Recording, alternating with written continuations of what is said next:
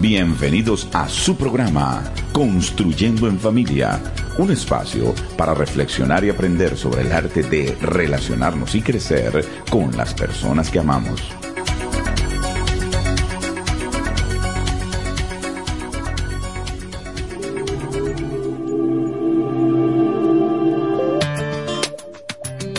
Muy, muy, muy buenas noches, queridos amigos y amigas que ahora nos sintonizan. Aquí estamos junto a ustedes una noche más para dar inicio a nuestro programa Construyendo en Familia.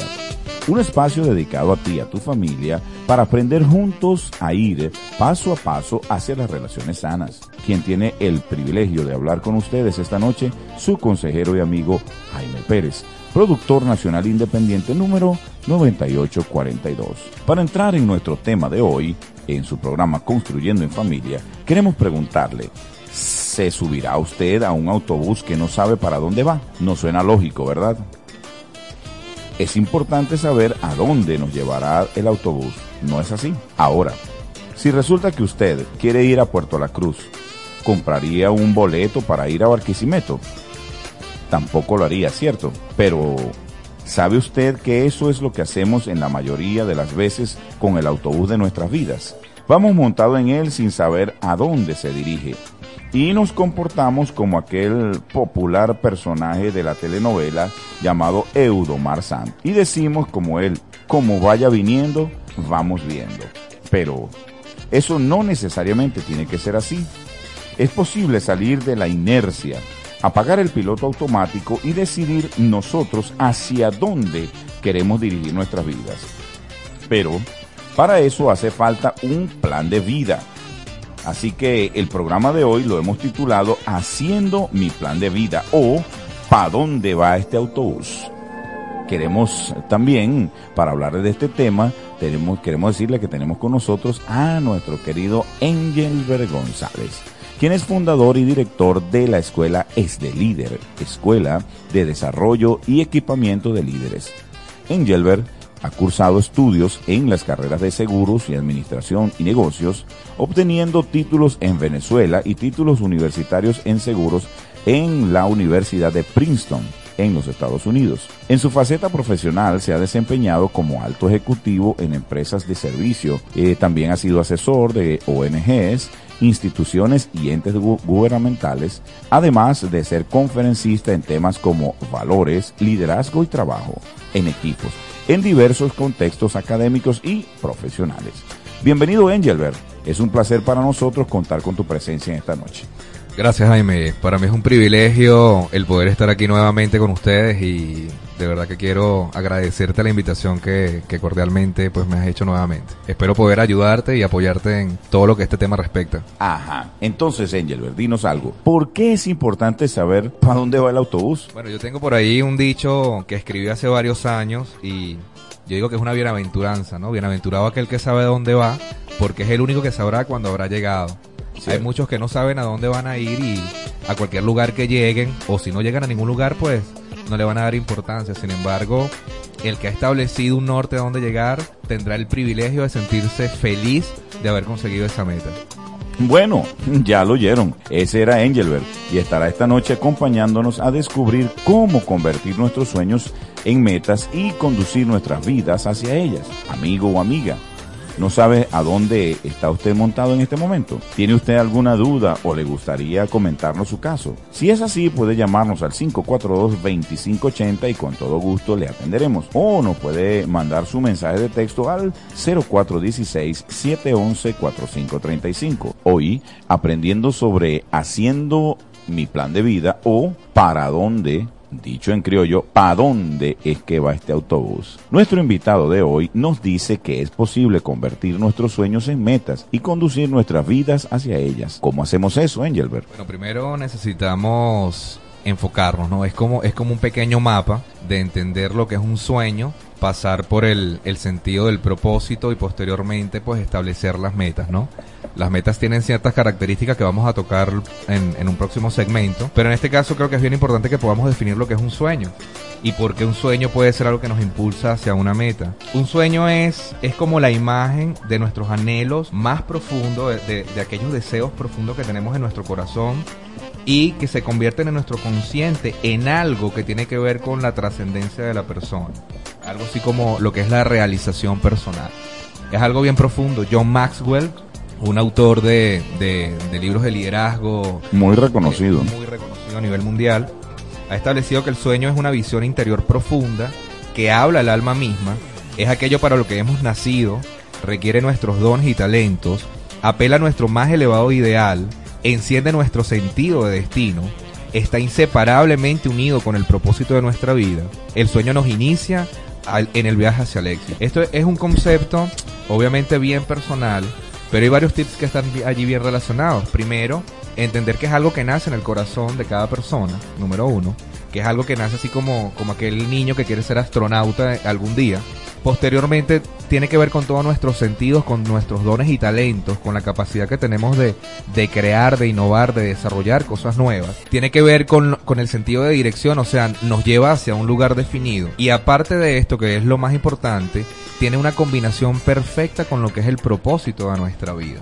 Entonces, si pudiéramos definir tal vez pequeñamente lo que es un sueño, es simplemente un anhelo, un deseo en lo íntimo de nuestro ser que se lleva a lo consciente para definir una meta en nuestra vida. Así es, Angelbert. Pero, Angelbert, para retomar el tema, te pregunto, ser soñador a veces es mal visto. ¿Cómo puede convertirse eso en un propósito? Bueno, si es mal visto cuando, cuando no hay perseverancia, cuando no hay sacrificio, cuando no hay entrega. Obviamente un sueño puede nacer en un momento de, de- de motivación, en un momento donde tú puedes estar muy emotivo y entonces alguien te dio una idea y tú decidiste, oye, sí, voy a montar un programa para la radio, por ejemplo. Y si lo dejas allí esperando que algo suceda para, para empezar el programa, pues obviamente nunca va a suceder. Cierto, El sueño, el sueño tiene ciertas características. Por ejemplo, el sueño te da dirección. El sueño aumenta el potencial de la persona que lo, que lo está viviendo, que lo quiere llevar a cabo. Ayuda a establecer las prioridades para las personas, ayuda a definir qué debe venir primero, agrega valor a lo que la persona hace, a la persona que tiene el sueño, y obviamente predice el futuro porque ya te está dando una visión de hacia dónde quieres llegar. Pero Claro. esto, para ser transformado, para convertirse en parte del propósito de la vida, necesita tener un sacrificio, o sea, no de lacerarse, sino un sacrificio de dejar ciertas cosas y comprometerte Claro. contigo mismo y con tu vida para sacarlo adelante. Tiene que ver con la entrega que tengas para ese sueño, para llevarlo a cabo y obviamente con la perseverancia con la que tú luches para conseguirlo, ¿no? Hay un dicho por ahí que dice que lo que viene rápido, rápido se va.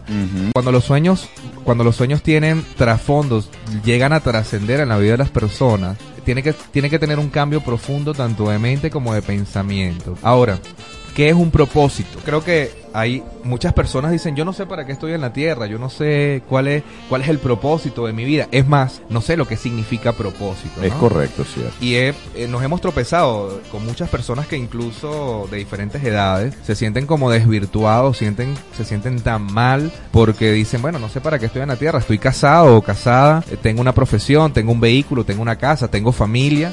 Sí, pero- eh, todo aquello que se suponía que le daba sentido a la vida y que, que después que se tiene se da cuenta la persona de que realmente eso no lo llenó para nada y que sigue tan tan disperso en la vida como como cuando empezó, ¿verdad? Eso es correcto. El propósito es como el máximo llamado. Vamos a, a, a- a denotarlo de esta manera. Es un máximo llamado porque cada uno de nosotros tenemos una contribución única que hacer en esta tierra y en esta vida. Es correcto. Entonces- Pudiéramos decir que la meta alcanzar. la mayor meta a alcanzar. Es correcto. Es para lo cual nosotros estamos en la tierra. El propósito es lo que nos da el sentido de trascendencia. En una oportunidad, y me voy a permitir leer algo que escribí hace algún tiempo, definiendo un poco el propósito. El propósito es el lugar más alto donde podemos llegar. Durante el viaje debimos dejarlo todo, arriesgarlo todo, creerlo todo. Un sueño se convertía en dos y al final del camino el propósito es algo más grande de lo que jamás hubiera podido soñar. El propósito es algo que de entrada no podemos terminar de definirlo y que lo vamos a ir definiendo mientras vayamos buscando el Claro. propósito de nuestra vida. Mientras andamos. Entonces, el sueño me va a permitir comenzar un camino, comenzar a andar un camino, organizar mis prioridades, entender que tengo un llamado y posteriormente en ese interín voy a comenzar a descubrir cuál es el propósito, cuál es esa contribución única que yo tengo para la humanidad. Tenemos por ejemplo el caso de la Madre Teresa de Calcuta, alguien a quien yo admiro profundamente. Winston Churchill. Cierto. Y tenemos un montón de, de ejemplos adicionales que solamente ellos han descubierto su propósito y pudieron ayudar a, a establecer sus sueños realidad. Cuando son las 7 con 30 minutos de esta preciosa noche caraqueña, estamos aquí de nuevo en su programa Construyendo en Familia. Y hemos estado conversando sobre cómo hacer nuestro plan de vida junto al conferencista Engelbert González. Hablamos en la parte anterior sobre el propósito, pero quisiera preguntarte, Engelbert, cualquier cosa que me atraiga o me llene puede llegar a ser el propósito de mi vida. ¿Cómo sé si he identificado o definido correctamente mi propósito? Bueno, definitivamente no. Cualquier cosa que nos atraiga o cualquier cosa que nos, que nos llene o que nos guste no es un propósito, ¿no?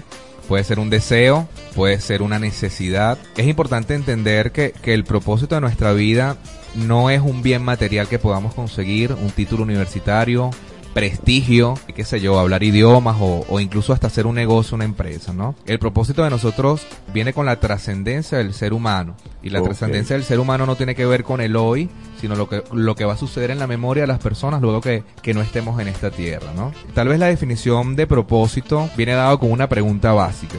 ¿Para qué estoy en la tierra? ¿Para qué fui creado? Mm. Esa, esa es una, una pregunta reflexiva profunda Cierto. Este, que nos va a llevar definitivamente a saber cuál es el propósito de mi vida. Cuando yo hago una reflexión profunda, me siento una mañana y digo, ¿para qué yo estoy en esta tierra? ¿Cuál es el significado de mi permanencia en esta tierra? Eso va a comenzar a, abrir puertas para llegar a la respuesta definitiva de nuestro propósito. Ahora fíjate, Angelo, hablando acerca de este tema, te estoy escuchando y recuerdo casos porque para mí es una pregunta también trascendental. Me la he hecho y se la he hecho muchas personas y mi experiencia, si me, si me atreviera a tratar de hacer una, un tipo de, de estadística, me atrevería a decir que un muy alto porcentaje, tal vez más de un 80% de las personas a las que le he hecho esta pregunta no tienen respuesta. O los que han dado alguna respuesta dentro de ese 80% piensan que el propósito de su vida es tener un título universitario o tener un, establecer una familia, comprar una, una vivienda. Eh, entonces, realmente dónde estamos parados, ¿no? Porque algunos pudieran pensar, y también me lo han dicho algunos, me dicho, no, no, no, mira, eso lo pensaré yo, yo tal vez piense eso cuando tenga 60 años, 70 años, ¿no? Pero tiene eso sentido. Verdaderamente me parece que no. Y es importante, querida amiga, querido amigo que nos estás escuchando, reflexionar en este tiempo acerca de lo que es realmente el propósito de tu vida. Esto implica, por supuesto, una dirección hacia dónde ir y a la vez el motor que te impulsa a ir hacia adelante, hacia esa meta que te llama. Amigo, amiga, si no sabes cuál es eh, el, autobús donde estás montado, o si tienes alguna duda o te gustaría contactarnos eh, mostrándonos tu caso, si es así, puedes llamarnos al 542-2580 o mandarnos tu mensaje de texto al 0416-711-4535. Y estábamos conversando con Engelbert, quedamos un poquito así como en el aire, Engelbert, en el tema anterior cuando estábamos definiendo parte del propósito. Permítenos concretar esto que estábamos planteándonos, Engelbert, que considero que es muy importante. Sí, bueno, el punto del propósito, tal vez, ok, estamos dando vuelta, pero ¿para qué estoy en la Tierra, etcétera?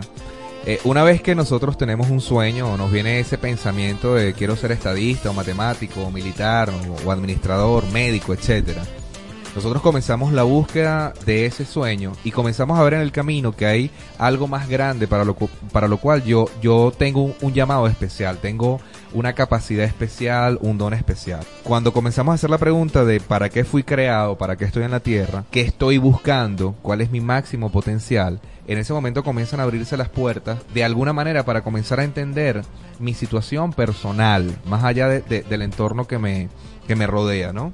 Preguntas básicas es, por ejemplo, si estoy enfocado en lo que realmente me gusta hacer, si estoy dispuesto a pagar el precio para conseguir ese sueño que tanto he anhelado, si estoy claro con, cuáles son mis dones, mis talentos, mis fortalezas, pero también mis debilidades o mis áreas eh, en las cuales no puedo ser tan fuerte como otro. Un, un entendimiento de, tu propia personalidad te permite comenzar a estructurar ese camino para poder llegar al propósito de tu vida. Así es, así es. Bueno, Engelbert, eh, eh, habíamos estado hablando acerca de lo que no es el propósito, pero vamos ahora a ayudar a nuestros oyentes con algunas recomendaciones sobre cómo ir de un sueño y que este sueño nos, que está en nuestro corazón, mm, que nos ilusiona, que nos motiva, se convierte en una meta estructurada de manera positiva y útil. ¿Cómo podemos hacer eso? Bueno, excelente. Voy a comenzar con un, con un pensamiento de Henry Ford que decía que todo el secreto de una vida exitosa está en descubrir para qué estamos destinados y luego hacerlo. Henry Ford creía fervientemente que él tenía un llamado particular y que después que tú lo haces, lo realizas, para eso ya estás listo, ¿no? El convertir un sueño en metas infiere de un conocimiento vago, tal vez hay muchos tecnicismos, pero lo que infiere es definir exactamente lo que es una meta. Una meta es un lugar a donde yo quiero llegar y voy a hablar de cinco características principales que creo que es importante colocar para definir lo que es un, sueño, cómo transferirlo ahora a una meta personal. Primero, la meta es cuantificable. O sea, yo puedo saber numéricamente si he llegado o no he llegado a esa meta. Es medible, lo que quiere decir que tiene un grado de valor para mí, para bien sea para mi bolsillo, para mi entendimiento, para las inversiones que yo pueda estar haciendo. Son factibles, ¿ok? Si yo digo ahora que voy a llegar a la luna caminando, voy a hacer una escalera, o sea, eso no es un sueño, eso es una locura, ¿no? Es correcto, es eso, correcto. e, eso no va a ser jamás una meta. Entonces debe ser factible debe, debe tener un, un reto inerte, debe, debe requerir de un esfuerzo de la persona que lo va a conseguir, porque si algo no, re, no merita esfuerzo, tú no te enamoras de eso. No tiene sentido. Exactamente. Y por último, lo más importante, tiene fecha. Las metas, a diferencia de los sueños, es que tienen fecha. Yo me gradúo dentro de tantos semestres, me voy a casar dentro de tanto tiempo, eh, voy a terminar de pagar mi apartamento en tal fecha. Entonces, comienzas a colocarle metas, comienzas a colocarle Correcto. fechas a las cosas que vas a ir consiguiendo en el transcurso del tiempo. Y allí se convierte en una meta. Allí se convierte en una meta. El mismo Miguel nos dice que el sueño de esta vida es ser feliz. Con eso yo puedo llegar a mi meta. Y nos manda bendiciones. También Lisette. Y Engelbert, hablemos de este tema que ahora escuchamos. Bien interesante. Por ejemplo, pude eh, fijar allí algunas frases que me llamaron la atención. Eh, ella decía, debes fijarte tu propio destino. Es posible que alguien nos fije el destino también. Sí, lo peor no es que alguien nos fije el destino, sino que nosotros vayamos a conseguir el destino de otro, ¿no? Oh, sí. Eso, eso es frustrante. Bueno, he escuchado de muchísimos padres que, que han impuesto a sus hijos a estudiar alguna carrera, por ejemplo, uh -huh. o tener, entrar en una relación con una persona eh, a nivel de pareja y bueno, eso es muy frustrante puesto que no, no estás decidiendo por tu propia vida. Y como individuos pues tenemos la capacidad de decidir qué es lo que queremos hacer y, qué, y por qué estamos dispuestos a pagar, ¿no?